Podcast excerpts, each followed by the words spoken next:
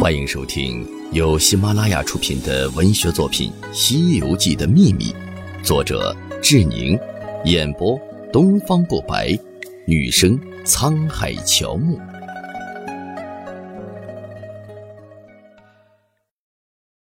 第五十八章，取经的主角究竟是谁？二，在孙悟空战胜青狮之后。沙僧积极向孙悟空靠拢的描写出现。第七十六回，心神居舍魔归性，木木铜匠怪铁针。在猪八戒跟孙悟空出战，被狮驼岭二魔头捉住后，孙悟空在救他前准备戏弄他一下。孙悟空想到的是，我前日曾闻的沙僧说，也攒了些私房，不知可有否？等我且吓他一下看。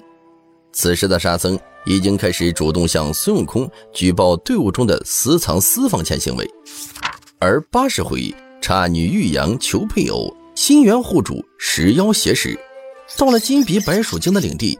此时的沙僧是莫胡他，只管跟着大哥走，只把功夫挨他，终须有个道之之日。